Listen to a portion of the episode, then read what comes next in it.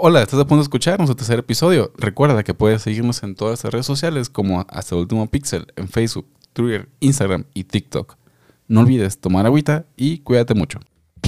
Deja todo lo que estés haciendo y escucha muy bien que ya va a empezar. Hasta el último pixel.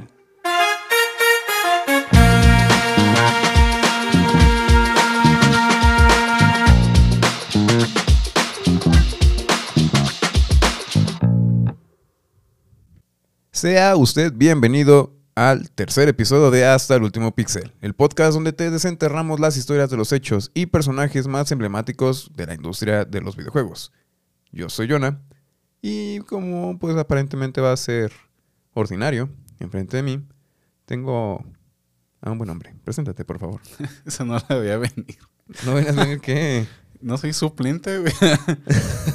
no soy becario tampoco. eres mi becario, eres mi perra. Soy el pilar de esta. Ah, ya, ah, ah, la verga.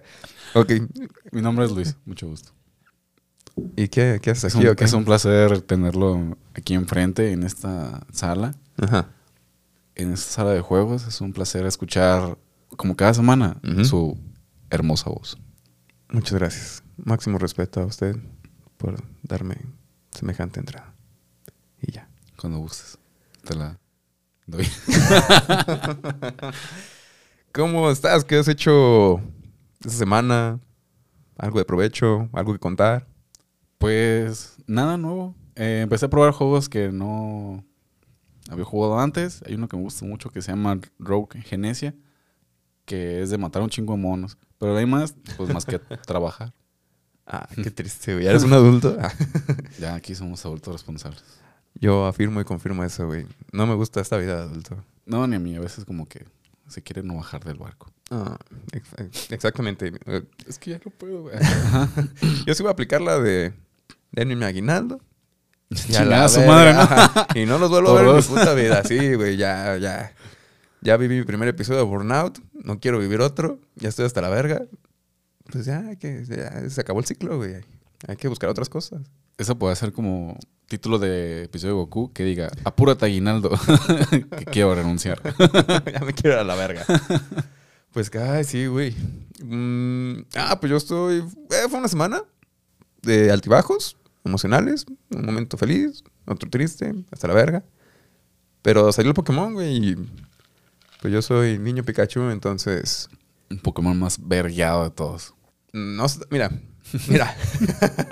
Ya se enojó. Digo, no, no, no, no. De aquí, desde todo el respeto y la calma posible, vas y chingas a tu reputa madre.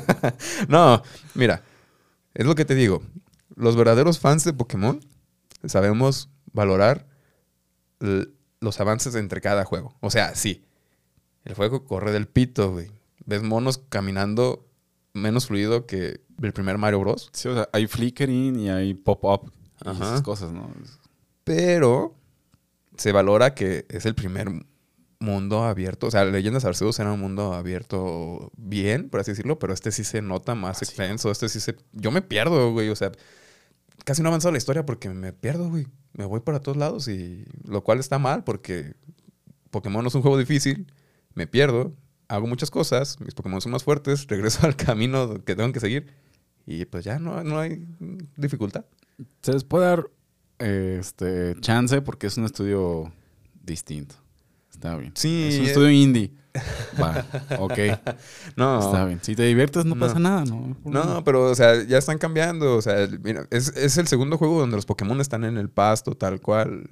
Así ya de forma definitiva. Se nota mucho el avance entre Leyendas Arceus y este. Que sí está mal optimizado, que sí, todo el pedo. Pero es el primer paso para, digo, para los verdaderos fans. Sentimos que es el verdadero paso para el juego de Pokémon que todos deseamos. Como el Atlas. Ah, Después de un chingo de años. ajá, Algo que ya existía hace un chingo de años también. ajá. Ya se los dieron. Se lo ganaron. Pues sí, ah, para allá va Pokémon. ya casi.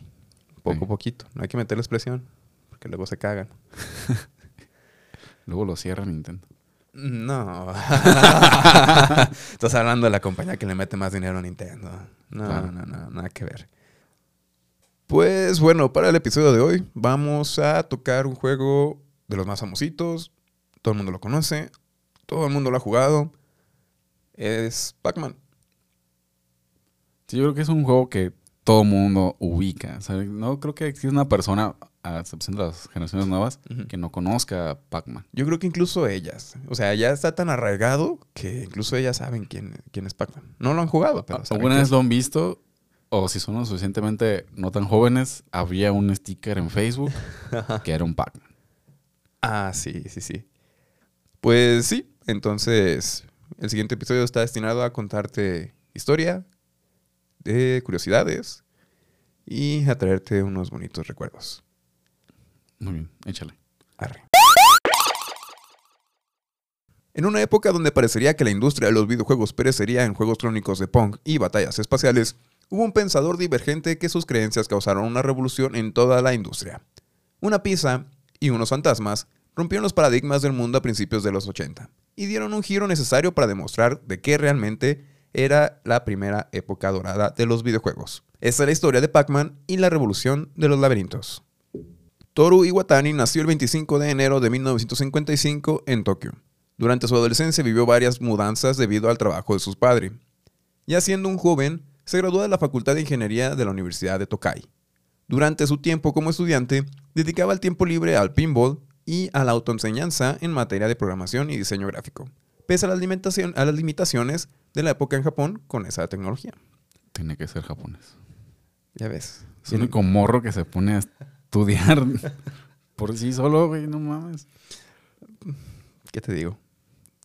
Sus intereses desde el principio eran lograr comunicar cosas a través de la tecnología. El mismo Iwatani menciona que no tenía una orientación certera a la computación. Él pudiera haber logrado su objetivo a través del cine o la televisión, pero por las limitaciones también, la informática era la opción más posible. O sea, O sea, prepotente. ¿por qué prepotente? Pues él dijo que podía lograr lo que él, su objetivo sin necesidad de Ah, informática. Ajá. O sea, se creó Don Bregas.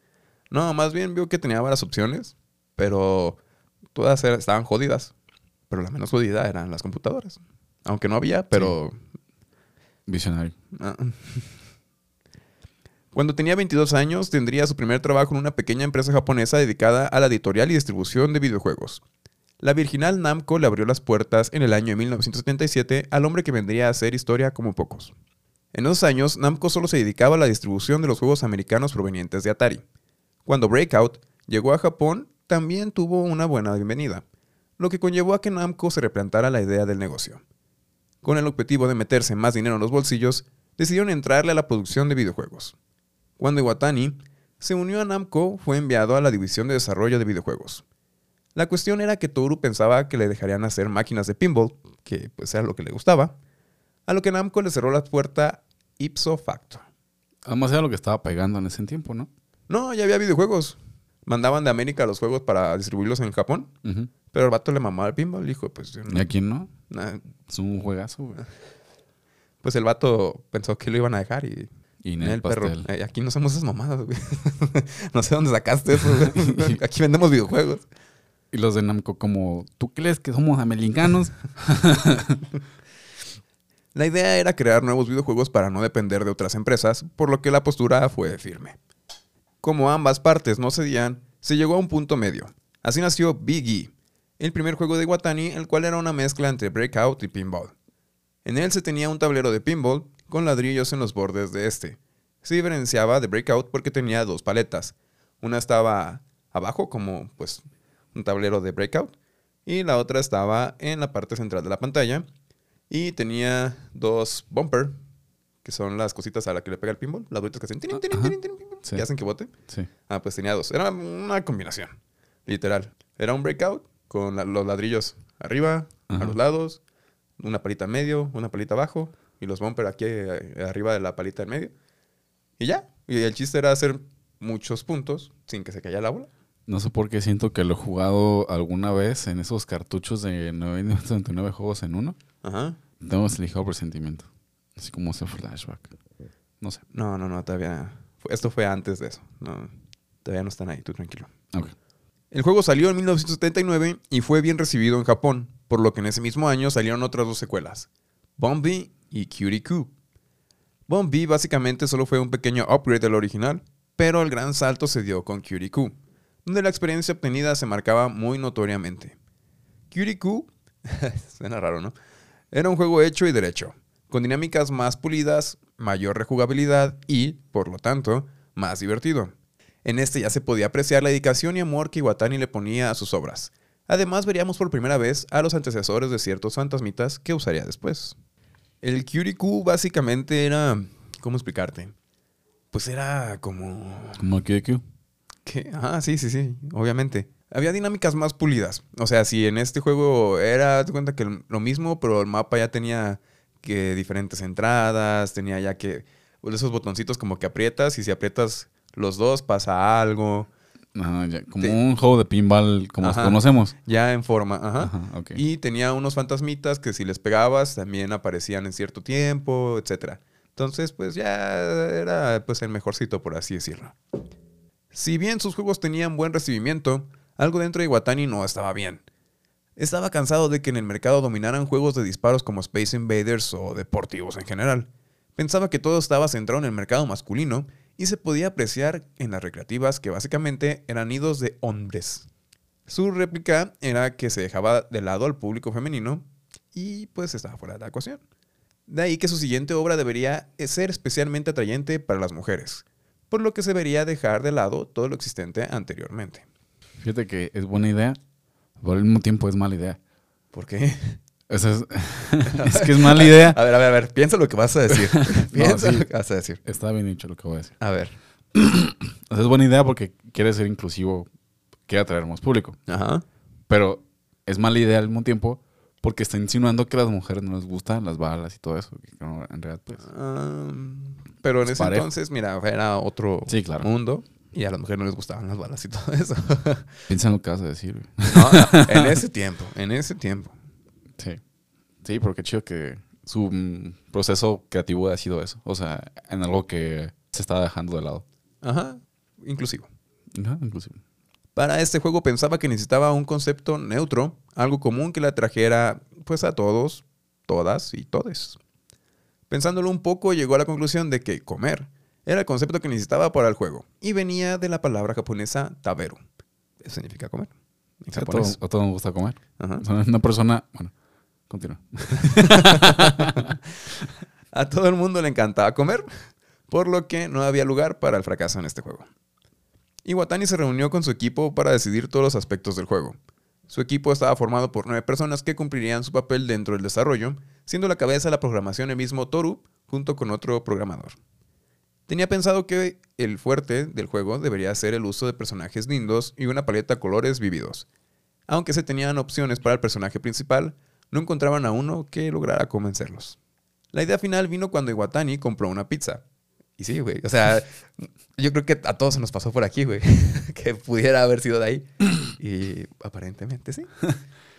Entonces, al quitarle una rebanada de pizza, vio plasmada la figura de lo que tanto estaba anhelando. En esa caja llena de grasa y queso, yacía el personaje que, está, que estaría plasmado en cada rincón del mundo más adelante. Güey, pinche epifanía tuvo ese día. O sea, ¿qué estaba haciendo aparte de comer pizza? Yo no creo que haya dicho como de, oh, pizza. No mames. Para mi ojo. Algo estaba haciendo ese güey. O estaba muy pedo. Estaba pachecón. o estaba pachacón. Porque no, no sé. Mm, mira, es Fue parte- como una revelación como de, no mames. Ajá. Así, así me lo imagino. Como de, güey. No mames, güey, tengo una idiota, güey. Ey, ey. Aquel círculo incompleto encajaba perfecto con el personaje principal, puesto que aquella cuña que le faltaba fungía como la boca, y ese círculo podría cumplir con el principal objetivo. Como todo, pues eh, hay historias que dicen que realmente no, que esa no fue la historia. Hay partes que dicen, no, el mismo Iwatani dijo que no, que el círculo amarillo con la boca fue por programación, porque era fácil, y el color amarillo alu- hace alusión a la calma, pues para alejarse de toda la violencia de los juegos pasados. Y otra parte dice, no, sí, Iwatani ya dijo que sí fue la pizza. Mira, suena más bonito lo de la pizza, Sí. entonces lo vamos a dejar. Yo elijo creer. Ajá, tú eliges qué creer. Muy buena frase. ¿Tienes otra que nos quieras compartir? No. Te lo dejo a tarea.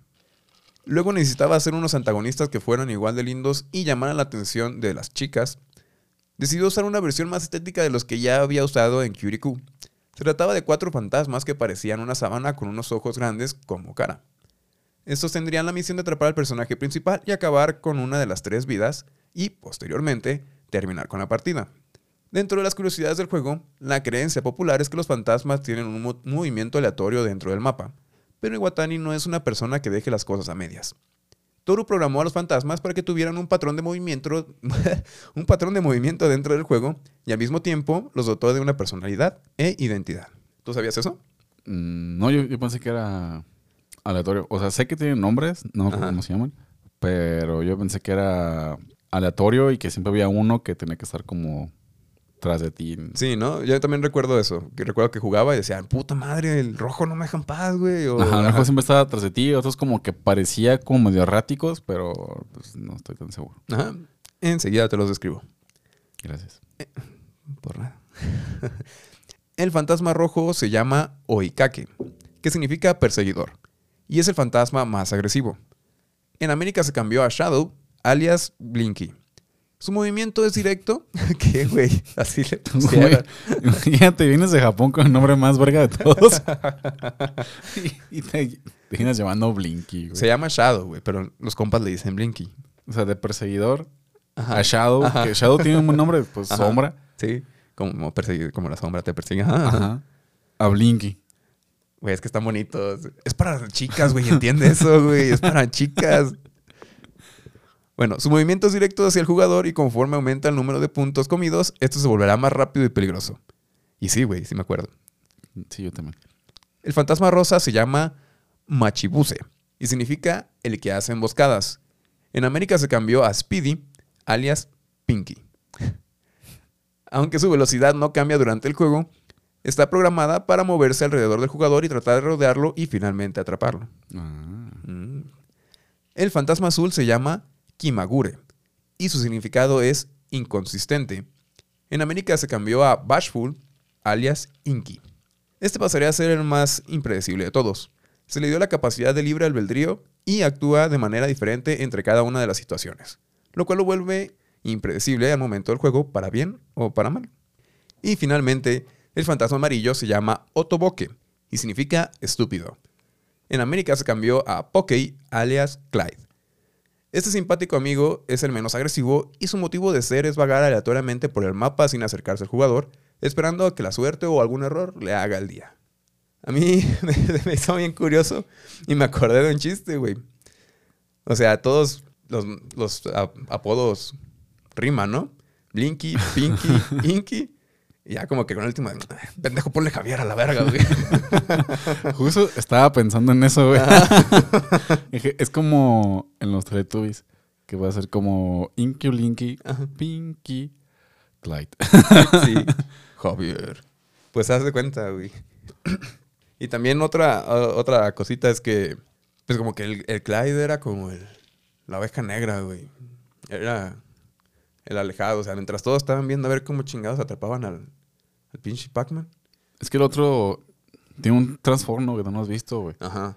Ese Tiene una güey- filosofía de vive y deja de vivir. Ajá. Ese güey estaba harto, güey. Él no quería seguir las imposiciones plasmadas por la familia, la cultura, el gobierno. El Ese güey, capitalismo. ajá. Ese güey no se dejaba de dirigir por nadie, la verga. Yo creo que todos conocemos un compa que es como, como Clyde. Ajá. Yo creo que igual hasta se cambió el nombre, güey. o sea, igual y era Chinky o algo así. Dijo, a la verga, no. Yo soy Clyde. Háblenme por mi nombre. ya no soy Chinkly, soy Clyde. Estoy cansado de ser tu esclavo. ah. Pues bueno, es una bonita curiosidad, ¿no? Saber que tenían ese patrón, porque yo creo que todos cuando lo jugamos pensábamos que se movían a la verga. Pues, y... es que ahora hace más sentido. O sea, si ya sabes, si de un principio supieras que el de rojo te va a perseguir, que la rosita te va a buscar de emboscar y así, probablemente no jugarías como tú tan erráticamente como de, sí, a ver, si se me acerca mucho uno, me como la pastilla más grande o algo así. Ajá. Sí, pues básicamente, como siempre, te adelantaste. Todo esto hacía que el juego fuera más divertido y desafiante, además de brindar al jugador la capacidad de predecir los movimientos de los fantasmas y lograr una estrategia. Alias, lo que acabas de decir, hijo de puta madre. pues tú me preguntaste, hijo Yo de no te verga. pregunté, tú ya con tus putos comentarios que se adelantan. Está bien, así te quiero. Cada vez menos, pero todavía. Finalmente faltaba diseñar el escenario del juego. Para esto creó un laberinto hecho a base de pasillos entreconectados donde se pudiera tener alternativas al momento de huir. En el centro se encontraría una jaula que sería inaccesible para el jugador, que serviría como punto de origen para los fantasmas. Y como una manera de dar más dinamismo, en los laterales del juego había dos aberturas por donde el jugador podría escapar rápidamente al entrar y salir en el extremo contrario. Sí, eso me salvaron muchas veces. Era la mamada cuando te vienen siguiendo y, ah, huevos, puto. A mí me dan cosita porque recuerdo que hay un juego de Pac-Man, entre esos muchos que vienen en los 99 juegos en uno, que los fantasmas sí cruzaban por esa zona. Ah, sí, güey. Entonces ya no se da en qué confiar, güey. Si me iba por ahí y me iba a llegar por otro lado, güey. Ajá. No, o que ibas pasando y veías al otro fantasma al otro lado y cruzaba él y se te ponía de frente y Sí, güey. ahí quedaste. Sí, no, más. La función del diseño del laberinto era brindar al jugador la capacidad de poder cumplir el objetivo principal, el cual era comer los 244 puntos colocados a través de cada pasillo del laberinto. Habría ciertos puntos más grandes, los cuales se llamarían píldoras de poder, los cuales originalmente se les iban a llamar energizers. Y estos, al comerlas, le darían al jugador la capacidad de incapacitar a los fantasmas durante un breve periodo de tiempo. Estas se encontraban en cada esquina del mapa y al comerlas se cambiaban los papeles en el juego. Los fantasmas pasarían a un color intermitente entre azul y blanco y comenzarían a correr en dirección contraria al personaje. Prácticamente los fantasmas se convertirán en las presas del depredador. Se tenía planteado que las píldoras fueran galletas en un principio, justamente para evitar la referencia pues a las drogas. ¿Cómo? Pues o sea, como ¿Hay drogas de ese tipo? Ah, sí, güey. Ah, no mames. A huevo, güey. Pues como más que nada, como se tenía planteado como un power-up, como un energizante, energizer, Ajá. pues decía, no mames, pues como las drogas, güey, como las tachas, güey. Te echas una y... Como el LCD. ah, no sé, no, ese sí no sé para qué funciona. ¿Te sube para arriba o te baja para abajo? Pues, pues me han contado que es, pues es un, una las drogas, este, sintéticas Ajá. y pues por lo general la gente se da un vejezote cuando se la consume. Por eso, pero no se... No se pone el... No, pues no sé, o sea, sinceramente no sé. Eh, sí te da un viajezote, pues, de que empiezas como, puedes llegar como a tener alucinaciones y así, y por eso hace alusión como a LCD o las tachas por la, la música y los Ah, colores. así. también. Sí, ya te iba a decir que para qué vergas comentabas si no sabes, pero... Está bien. La rescataste. O más bien yo no te entendí desde el principio. Nada, pues no le sabes a las drogas, chavo. No, estoy bien pendejo. Como el enfoque del juego trataba de evitar a to- por todos los fines posibles a la violencia, el mismo creador refiere que realmente no comes a los fantasmas, otra creencia popular, sino que es más cuestión de morderlos para ahuyentarlos. De ahí que los ojos pelones regresan al punto de inicio. Existe una teoría acerca de que lo que realmente muerdes y arrancas es la ropa de los fantasmas, ya que los ojos son la única parte visible de ellos. Ya como que... Oye, qué chido. Sí, yo también cuando empecé dije, no mames, güey, todo tiene sentido, güey. Yo creí que era una mamada, pero sí, güey. O sea, sí. Sí, es una mamada, pero está digo, chido.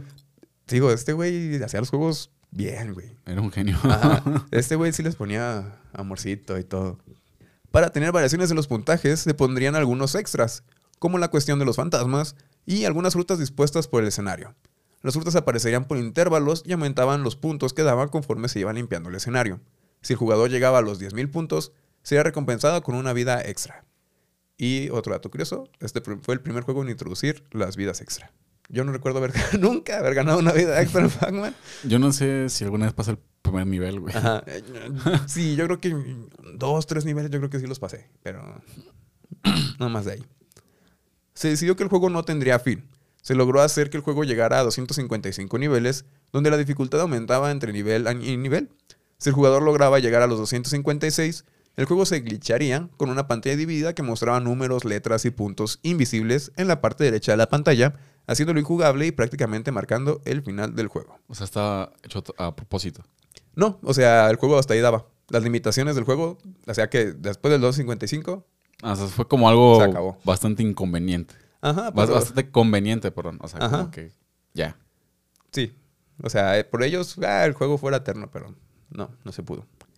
Lo mismo pasaba si se llegaba a la puntuación de 3.333.360 puntos. ¿Esa es la máxima? Es la máxima porque se glitcha.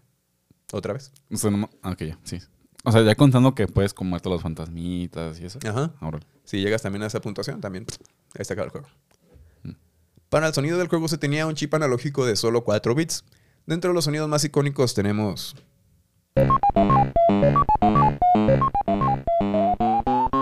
Que esta era la música que te acompañaba pues al inicio de cada partida, güey. Muy bonita, ¿no? ¿Qué recuerdas? Hasta se me, Ajá. se me erizó la piel, güey. Sí, a mí también, güey. Y, y la neta hubo un tiempo en el que ni siquiera me acordaba que era de Pac-Man. Y, ahor- y ahorita como que reencontrarme con ella es como de... Como se vienen a la, a la mente todos los juegos de Pac-Man que juego en toda mi vida, güey. así. Ajá. Yo he jugado muchos. Bueno... ah, Los Pac-Man World, Los 3D... mm, a mí me gustaban mucho. Yo no, casi no le he entrado.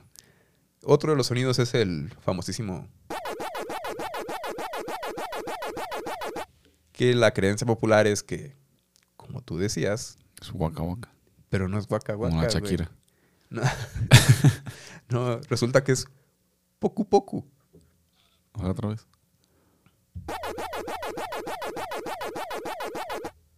Está bien. Ahorita vas a ver por qué. Y finalmente tenemos el que básicamente marcaba el final de una vida o el final de la partida. Güey, qué bonitos, ¿no? Sí, están cool.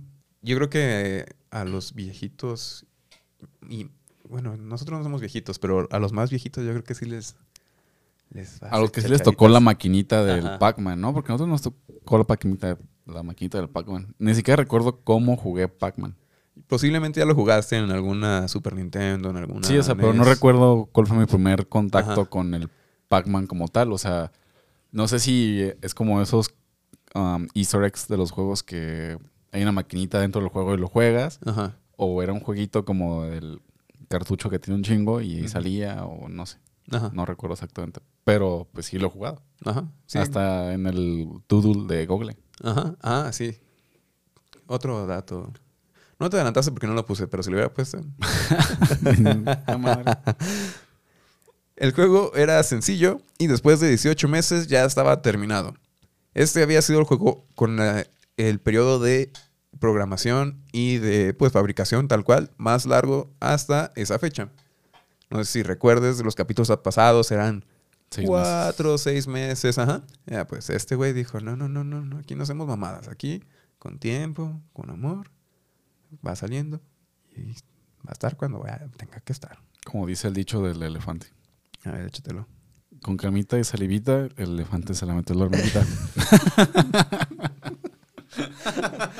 ¿Eso también es, es trend en, en Twitter o por qué chingados sabes tanto de eso? Pues mm, solo sé que lo sé. Lo leí en un libro de Pablo Picasso. Ah, sí, güey. Tampoco leo Picasso. Soy un inculto, perdóname. Ah, te, te entiendo. Te perdono. El nombre original que se le dio era Puckman. En diferentes literaturas se discute el significado de Puck. En algunos lados se menciona que hace referencia a un disco de hockey, como la apariencia pues, del protagonista. Otros refieren que la palabra hace referencia a Pacu Pacu, que es la onomatopeya que describe el sonido de una boca masticando. Pacu Pacu Pacu Pacu Pacu Pacu. Güey, yo- ¿Quién mastica así, güey? los japoneses, güey, ellos dijeron, sí, Pacu Pacu. Sí, yo- a mí también me suena Waka Waka, güey, pero aquí dice que es Pacu Pacu y por eso el sonidito Pacu después es Pacu Pacu. O, o sea, es como un kanji que significa pacu pacu, que significa comer o algo así. No, no, no, no, no. Eh, onomatopeya es, ah, o sea, literal, es- hace referencia al sonido de una boca masticando. Y para ellos una boca masticando suena como Pacu Pacu. Pacu Pacu pacu. Pacu. ok. Pacu. Como en Scott Pilgrim. ¿Qué? Es que en Scott Pilgrim. ah, ya, ya. La vez que te adelantaste, antes de que ni siquiera hubiéramos empezado a, a grabar. Sí. ¿De esa vez te refieres? Así es. Te voy a cambiar por alguien que no sepa ni madre, güey. Cuando el juego se estaba presentando a Midway para exportarlo a América, como todos aparentemente lo hacían antes, al presidente de Namco, Masaya Nakamura, se le planteó la posibilidad de que los jugadores de aquel continente pudieran cometer el grave delito de sustituir la letra P por la letra F y pues queda como Fuckman, que es pues Don Cogelón. No tienes que traducirlo, güey. Un cochalón. Ey. El picaflor. Juan Camané. Pues, así que decidió cambiar el nombre para evitar ese, pues, sacrilegio, güey. Los japoneses no iban a permitir que pasaran esas cosas. Así que finalmente se le dio el nombre de Pac-Man. y pues la leyenda comenzaría. Ese mismo año Namco contaba con tres juegos para lanzar. De los cuatro, Pac-Man era el segundo en la lista de preferidos. En primer lugar estaba Rally X, un juego parecido pero de conducción en laberintos, recogiendo banderas y esquivando otros autos. La misma historia pasó con Midway en Estados Unidos. Prácticamente todos apostaban por Rally X, y como era habitual en la época, los directivos nunca tenían buen olfato para encontrar oro aunque lo tuvieran de frente. Las pruebas que empezaron y todo parecía que Pac-Man sería un buen juego, pero nada con lo esperado con Rally X. Finalmente los juegos salieron a la venta y como se había esperado, respondieron buenamente, excepto por Pac-Man, que estalló inmediatamente en los centros recreativos. La locura por esta máquina no se hizo esperar. A todo lugar donde se llegaba, comenzaba con una revolución de gente ansiosa queriendo jugar. Este sí no fue de que, ay, empezó triste y uy, se volvió. No, este dijo, yo ya sé que vengo y vámonos recia. Yo vengo a romper madres. Ajá. La industria de los videojuegos ya había estado expuesta al crecimiento explosivo desde Space Invaders y ahora se encontraba lista para recibir a su siguiente gran exponente. Al igual que como había pasado con los matamarcianos, cuando Pac-Man salió al público se encontró con el éxito inmediato. Al parecer la idea de Iwatani había cumplido. Al principio el juego atraía a mujeres y niños, pero unos días después se había abarrotado de miles de personas de todas las edades. Niños, adolescentes, madres, abuelos se, se podían ver jugando en las arcades Incluso lograban mejorar las relaciones entre jefes y empleados debido a que todos jugaban Pac-Man sin importar la hora o el lugar. Era una droga. Justo lo que querían evitar.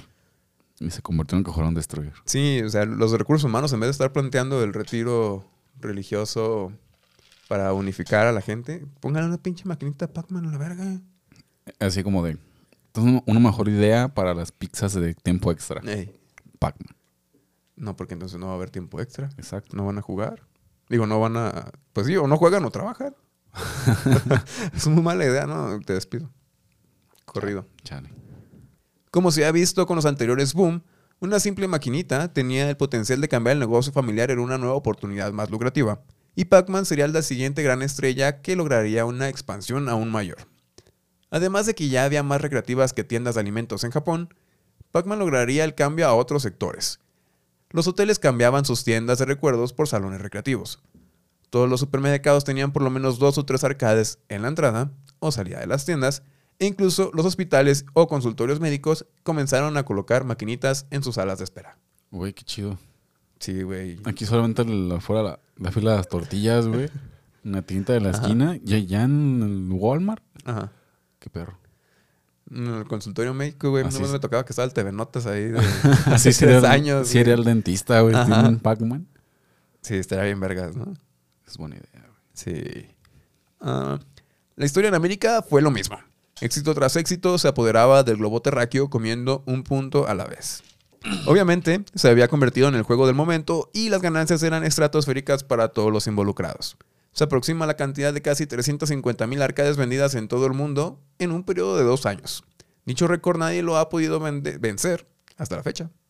Pues ya no hace maquinita. Ah, aparte, pero, o sea, se ganó, tiene su récord Guinness del juego más cabrón, que vendió más consolas, que vendió más maquinitas, y el juego que tuvo más éxito, me parece también, hasta la fecha. Pues sí, como hablamos al principio, que es un juego que todo el mundo conoce. Ajá aunque nunca lo hayas jugado, alguna vez lo has visto o mínimamente sabes qué es, o lo has escuchado en alguna parte, o lo viste en TikTok. Ajá, así es. Como el impacto fue inmediato e incluso llegando a ser más penetrante en la cultura de lo que nada lo había hecho, llamó la atención del resto de sectores comerciales. Como todo tipo de personas amaban Pac-Man, desencadenó una ola de productos basados en el amiguito amarillo nos hizo esperar a una secuela con una historia bastante peculiar que tocaremos en otro episodio más adelante. Esta saldría dos años más tarde, en 1982, con el nombre de Miss Pac-Man. A ti te mama esa historia, ¿no? A lo que me dijiste. Es curiosa. Es curiosa. Sí, tiene muchas cosas de trasfondo, pero no me quiero adelantar porque luego me avienta la chancla. El juego se porteó. ¿Cómo no te va a aventar, güey? Te pasas de verga. Este es mi trabajo, güey. Y llegas tú y te adelantas. Te pasas de verga, güey. El juego se porteó a todas las consolas existentes y por existir. Miles de productos del personaje amarillo acaparaban estantes de todo tipo. Podías encontrar a Pac-Man en juguetes, artículos de oficina, ropa e incluso hasta en el cereal. Y no es mamada, güey. Tenía su propio cereal. Bueno, y ahorita ya es muy común que pues, los cereales tienen sus, sus temporadas de que, ah, ahora del mundial, ahora de que salió güey, ¿te acuerdas de cuando Max Steel era la verga? Y en el serial venían juegos en discos. Ah, sí, güey, sí, cierto. Venían juegos de Max Steel, de Hot Wheels, Ajá. de, Barbie. Estaban perros, güey. Pues mira, para uno Yo que no tenía, tenía. ajá, para uno que no tenía nada y que de nada serial te regalaron un juego, ah, güey. Además, sí estaban buenos los juegos. Además, el de Hot Wheels se me hacía muy perro. pues era de carreritas, ¿no? Ajá. Porque ya había otros, no, bueno, ya no son de juguetes, que eran como educativos. Y los Ah, daban en los cereales. Pero sí, el de yo me acuerdo que estaba bien vergas. Pues mira, para que estuviera, para que fuera gratis. Y para un niño de menos de 10 años, pues le hacía al día. Sin pedos. Era doble ganancia. Ujú. Eran sucaritas y Ajá. Ah, pues sí, eso. Tanto se había regado Pac-Man en la cultura que fue el primer videojuego en tener su propia caricatura animada de televisión hecha por Hanna-Barbera. Y Hanna-Barbera, Hacía muy buenas caricaturas. sí, pero sí sabes, ¿no? ¿Qué? Pues que no es una señora que se llama Hanna y se apellida Barbera. Entonces, Son dos vatos, güey. Hanna y Barbera Se apellidan, ajá, uno no sé cómo se llame, ponle Juan Barbera y. y Pedro Cam- Ajá, y, y Pedro Pedro Barrera. Barbera. sí, son dos güeyes, güey. Yo también iba creyendo que era una señora y me enteré hace un. Pues ya algo de años, pues, pero. Pues, ¿por qué esa pinche confusión, güey? ¿Por qué no le pusieron animation o algo así? Pues ahora se llama Cartoon Network. güey. Creo. Creo que uno se llama William Hanna. William Hanna suena culero, pero creo que sí. Y el otro creo que es Joseph Barbera. Podría ser. creo. Y pues la caricatura estaba culera, güey. Digo, era de ellos, pero estaba culera. No sé, nunca la, la vi. Es que era muy, muy familiar, por así decirlo. No sé cómo podía sacar la trama de un juego que se era de comer puntitos. Ajá. Pues básicamente hacía como alusión a, a qué haría Pac-Man en su vida diaria. O sea, ir a trabajar, correr de los fantasmas. ¿Y cuál era su trabajo? Pues no sé, güey, comer puntitos. Para Ah, bueno. después irse a ponerse bien pedo porque odiaba su trabajo, güey. Se iba con las cariñosas. No, no dormía, se despertaba temprano, odiaba su trabajo. Estaba todo de depresión, burnout. No, pues sí, muy familiar. Sí, sí, sí. Muy realista. Tanto había sido el crecimiento de la industria gracias a él que la Music Operators Association se cambió el nombre a. Verga, esta palabra no sé cómo decirla. Amusement and Music Operators Association. ¿Lo dije bien? sí. Ok, lo que se traduce a recreación. Corporaciones divertidas. Ajá, entre- a entretenimiento y música. Operadores de música. Asociación de operadores de música y entretenimiento. Más que nada para pues también abarcar y pues legislar y apoyar y todo ese pedo. También a los videojuegos que ya ahora sí dijeron, ay cabrón. Como Ah, que, ¿Esto no se iba a ir en dos meses? Ajá. ¿Que no era una moda? Ey, ¿Qué no es como el Tectonic? Y una vez tocando el tema de la música, Buckner y García hicieron un álbum llamado Pac-Man Fever en 1981 que se volvió su mayor éxito y hasta ganaron un disco de oro. wow. Y en la canción usaron este pues el intro y todo ese pedo, los soniditos. Y pues creo que no la podemos poner por cuestiones de copy, digo, es una canción viejita. Pero imagínense una canción tipo rock de finales de 70, 80 y nada pesado, como más bailable, así como de... eh, Así como un tipo Johnny B. Good. Más- Algo así, pero más como familiar. Y decían... Pac-Man Fever. Ah, no, sí la he escuchado. Sí, no, no, bueno, no, no estoy fan, pero sí, sí, sí, que es muy famosa. Ajá. Pues para, al menos para ellos, les, pues chance vivieron de eso. Su vida. Quizá todavía viven de eso. Ajá, tal vez, sí, sí, sí. Muy Sí, es probablemente. Ojalá yo viva de esto también, pero. ¿Y qué más? ¿Y qué más qué? Te estoy contando. ¿Qué más sigue? Ah, ya, sí, de huevos. ¿Ya me vas a meter presión? ¿Me vas a dejar mis sentimientos de lado, todo? Sí. Ah, hijo de tu puta madre. Sí. Dentro de la misma industria también llegó a imponer respeto. Rápidamente se situó como el juego más conocido y jugado en todo el mundo. Entró en el naciente mundo de las competencias de videojuegos como uno de los favoritos de los participantes y abrió el camino para una nueva ola de juegos que entrarían al género que el propio impulsó. Los juegos de laberinto se abrieron camino en el expansivo universo de los videojuegos. El exponente más famoso, que se inspiró en Pac-Man, no es más ni menos que Wolfenstein y Doom. El mismo John Romero confiesa que se inspiró en ellos para crear su Requiem y incluso les ha rendido homenaje dentro de sus obras. Hay niveles de secretos en Doom. Creo que sí, creo que es en Doom. De, pues un laberinto de Pac-Man y tienes que ir juntando, creo que trofeos. Los trofeos son como si fueran los puntitos. Y te viene persiguiendo, no me acuerdo qué ver. Pero pues así. Un demonio. ¿Y te acuerdas de la película de Pixel? Sí. Ah, ¿Recuerdas el enanito? Ajá. Ajá, te la pensaste. ¿Te, acuerdas o no, cabrón? No. Sí o sí no. no. Entonces, ¿para qué sí? El enanito era. La, la historia de Pixel es Adam Sandler. De chico era la verga en los juegos, fue en la competencia, va a ser el mejor, pero le ganó el enanito y eso arruinó su vida. Sí. Ah, pues el enanito después se descubre que hacía trampa y por eso era el mejor. Y a este güey lo inspiraron en un vato de verdad. Que, o sea, el peinado, la frente, toda la cara está igual al enanito. Que es el actor este de, de, de- ¿Cómo se llama esta serie de HBO muy famosa que me da huevo a ver? De los dragones. Ajá. ¿Cómo se llama, güey? Game of Thrones. Ajá. Ah, pues, o sea, el vato está igualito, imagínatelo, pero sin ser enanito. Y el vato sí fue real, o sea, el vato sí tenía récords y era el mejor, tuvo años hasta que le cacharon que había hecho trampa con unos ah, emuladores y le quitaron sus récords, güey. Ya después el vato de que nada, no, y ya se puso al tiro, demostró que sí, de verdad lo- podía lograr las cosas y pues ya no supe si se lo regresaron. Pero se me hizo muy curioso, güey, porque cuando me topé eso, dije. "No mames, güey, se mamaron con la película, hicieron al enanito. O sea, lo hicieron, pero en enanito y frentón, se pasaron de verga. ¿Qué no fue Eh, un güey que Billy Gas algo? Ajá, Billy algo, güey. Ajá, Billy algo. Hace, hace no muchos años salió otra vez a la luz ese güey. ¿Que volvió a hacer trampa o qué? Que salió su caso otra vez.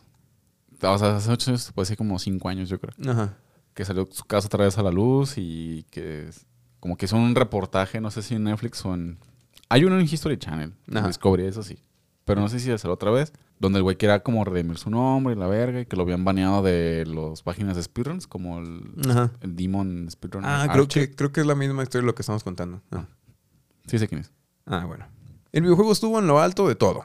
Fue el juego más vendido en Atari, en la Atari 2600 y nada podía detenerlo, hasta que la terrible crisis de los videojuegos de mediados de los años 80 azotó a todo lo existente para ese entonces.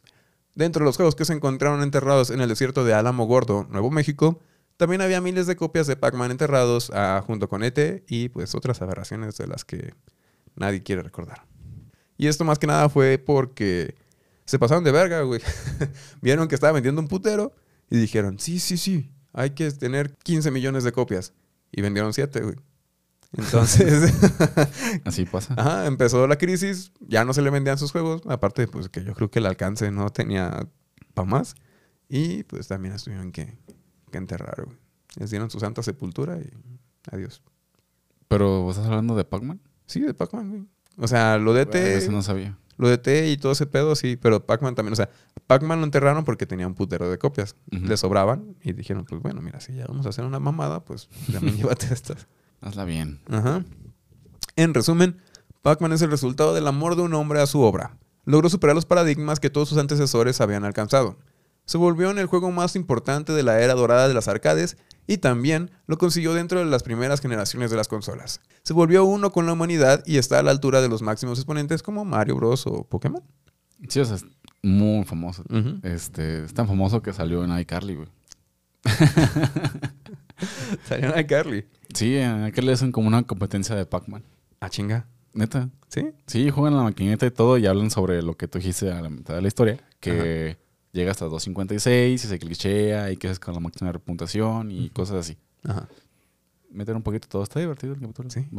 Yo te agradezco por no adelantarte con... O sea, si ya sabías eso, por mencionarlo hasta ahorita. Claro. Es que me acuerdo ahorita. Ah. No es cierto, pura verga, ya me había dicho desde antes. no tiene vergüenza este cabrón. Te dije que le iba a decir. La historia de Pac-Man aún no se termina de escribir, pero a continuación les comentaremos los hechos más importantes después del paso del gigante amarillo. Con semejante hito mundial, es fácil creer que Toru Iwatani se volvió millonario y que ahora está viviendo en Acapulco a un lado pues, de la casa de Luis Miguel. Pero no. El mismo Iwatani refiere que no fue recompensado económicamente por meterle millones a Namco. Menciona que acaso recibió un aumento de su paga extra de mitad de año. Las pagas extras de verano e invierno es el equivalente pues como la- al aguinaldo y al reparto de utilidades y pues es el pilar de las condiciones laborales en Japón. Esto pues lo excusan a que en Japón no se tiene una cultura de incentivar al trabajador por hacer su trabajo. Ni en México. Pues mira, aquí mínimo te, Te dan dan una pizza.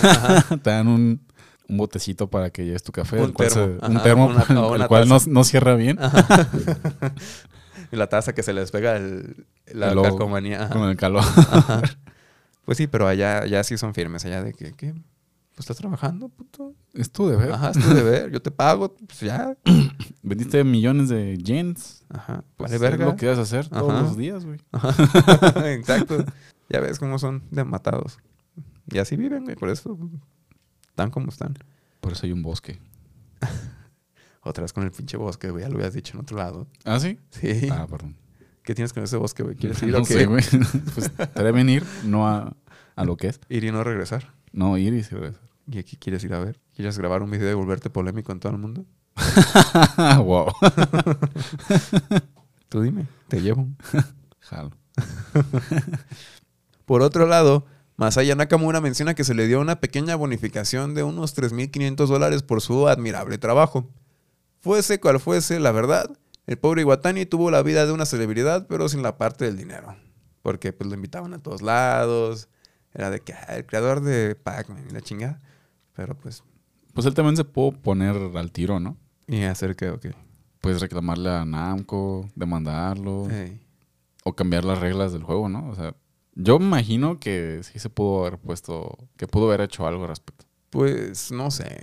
O sea, si estaba tan subordinado como para no darse cuenta que estaba haciendo millones y que esos millones mínimamente, un milloncito se lo pudo haber llevado a la cartera, Ajá. porque no lo hizo. O sea, yo creo que sí pudo decir como de o me pagas un porcentaje o me voy con mi idea, o no sé. Pues yo creo que es por lo mismo de la cultura. Él se sentía satisfecho con el reconocimiento que estaba teniendo, porque pues sí, tal cual. Pues o sea, él decía, ah, no mames, soy la verga en mi trabajo, a huevo. Y ya. Y ahí se quedó. Ajá. Qué triste. Pues está bien. Es por el amor, güey. Este güey lo hacía todo por amor. Sí, pues, de amor no hay beso. Mm, no. Después de Pac-Man, Iwatani desarrolló otro juego llamado Little Rubble. Este se quedó en el cementerio de los segundos intentos que nunca funcionaron, haciendo que Iwatani se uniera al selecto grupo de los One Hit Wonder. Sin embargo, estuvo implicado en el desarrollo de juegos como Galaga, Ridge Racer y Time Crisis. Esos sí son juegos conociditos. Digo, el Galaga creo que es antes de esto, pero también participó. Pero, ¿te acuerdas del Time Crisis? ¿Sí ubicas el Time Crisis?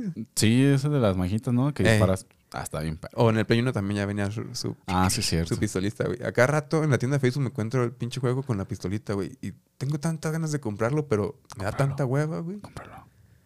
Aparte ya no hay varo, güey. Cómpralo. Ahorita comprar el Pokémon me des- desestabilizó todos los planes de Navidad, eh, pagar el carro, eh, el servicio, ¿cómo se me olvida? El referendo, todo lo que sigue entrando el año y yo gastando como pendejo, güey, en, en un jueguito Pokémon, pero Que se traba. lo vale. Lo no se traba, güey. se traba. Le falta trabajo, pero es trabajo honesto y, y se aprecia. Al poco tiempo fue ascendido como director adjunto del Departamento de Investigación y Desarrollo Namco, puesto que abandonó para dedicarse a la enseñanza. Desde 2005 imparte la clase de diseño de personajes en la Universidad de Osaka y la de Tokio. Regresaría a desarrollar su última obra en 2007, retomando su bebé en Pac-Man Championship Edition, juego que fue bien recibido en la época del Xbox 360, 360, 360, para los compas. Ese es como el que venía en una colección de varios Pac-Man. No, era un juego competitivo online de Pac-Man. Ya con más dinámicas y acá colores neón y todo bien retro. ¿Era el de X? No, es otro. Ah, no, es No otro. sé qué está hablando. olvídalo. Ajá, yo tampoco lo he jugado y la verdad no lo busqué. Pero Solo sí vi- estaba bueno. O sea, Sí, más o sea, bien fue bien recibido. eso. Sí, fue bien. Todos los juegos de Pac-Man en general son bien recibidos. Ahora su vida está enfocada en difundir su palabra y en impulsar el desarrollo de videojuegos accesibles para personas con discapacidades o sin acceso a ellos, como invidentes, gente... Qué chido. Sí, o sea, el vato te dijo que es puro amor, güey. No, siento que ahora era hotcakes, güey. Ah, Ah, canelita. no sé cómo se llaman los postres japoneses. Esas, esas bolitas que venden en los mercados japoneses, que son como un hotcake pero en bolita. ¿El hotcake japonés? Ajá, ese me Siento que eso es como a hotcake japonés. Creo que lo estoy confundiendo con el coreano, pero... No, no sé, güey. no. No, ni yo. Ah, ya, los. Los, estas madres que se antojan siempre en las caricaturas japonesas, ¿no? El, el que se ve que tiene como pezoncito arriba, ¿no? Como así, así como un tornadito revuelto. Que tienen en No, ese es un. ¿Onigiri? No, no, No, ese es el arroz, ¿no? ese es, que tú- es un pan al vapor que tú dices. Ajá. No blanquito, es un pan Ajá. al vapor, no. ¿Y no es al que te refieres? No. Entonces, ¿a qué orcas te refieres? No, no, pues no sé cómo se llama, güey. pues, no me acuerdo. Mm, No soy otaku, güey. Ni yo, aquí se, se pudo notar. Él comentó en una entrevista que estaba trabajando en una versión de Pac-Man que se jugaría a través de un traje hecho con pantallas. O sea, literal, era un traje con pantallas en los brazos, en el torso, en las piernas.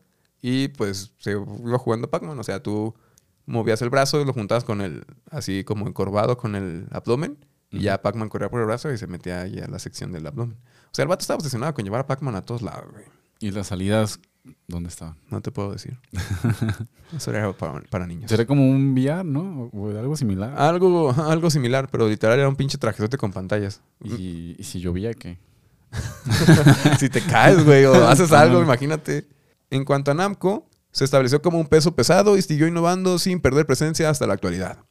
Algo a resaltar es que durante el boom de Pac-Man demandó y ganó a todos aquellos que hacían uso sin permiso de su bebé, destruyendo y quedándose con los derechos de música, productos en venta en general e incluso videojuegos. Un ejemplo de cada uno, música se quedó con la canción de un DJ, eh, productos en venta en general, pues todo lo pirata y todo lo que encontraban, pum, les caía hacia a la Nintendo, de que ahora perro. y videojuegos, pues el caso de Miss Pac-Man y otros juegos que también sacaron con el nombre de Pac-Man y dije, ah, huevos, para mí. Así. Así como de. Dice pack, demanda. Es una pizza sin una ronada, Ajá. demanda. Tiene el mismo concepto en demanda. Ajá. Ajá. Nintendo, demanda. Para terminar, Pac-Man trascendió las barreras del tiempo. Se hizo un estudio acerca sobre el juego mayormente conocido, siendo el primer lugar por encima del fontanero y cualquier sucedáneo actual. Se impregnó tanto en la cultura y su relevancia en la historia y su relevancia en la historia es tal que se le han hecho miles de referencias y menciones en música, películas como Pixel de Adam Sandler y obviamente videojuegos. También la película de Ryan Reynolds, ¿cómo se llama? La de, ay, esta no la he visto, pero ya está en HBO. Y esa es buena. Ah, Free Guy. Ajá, Free Guy. Ahí también. Está, está chido. Sí, pues también otro, otra, digo, no sé si te acuerdas de Pixel otra vez, que sale, representan a, a, a Iwatani. Sale un japonés representándolo a él, o sea, literal así, Ajá. él. Órale.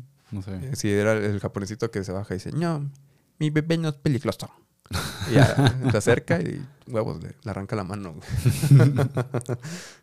se ha mantenido vigente y ha acompañado al avance de los videojuegos a través de las épocas. Como cuando salieron, cuando, como cuando le salieron manos y pies y saltó a la tercera dimensión, o cuando se subió a la moda de los karts, o cuando regresó a la moda de los pixeles. Prácticamente, Pac-Man es una parte de los videojuegos y los videojuegos es una parte de Pac-Man. Si bien ninguno de sus juegos ha logrado estar en la cima desde su primera aventura, todos apreciamos el legado que nos dejó. Como siempre, la primera vez es lo mejor.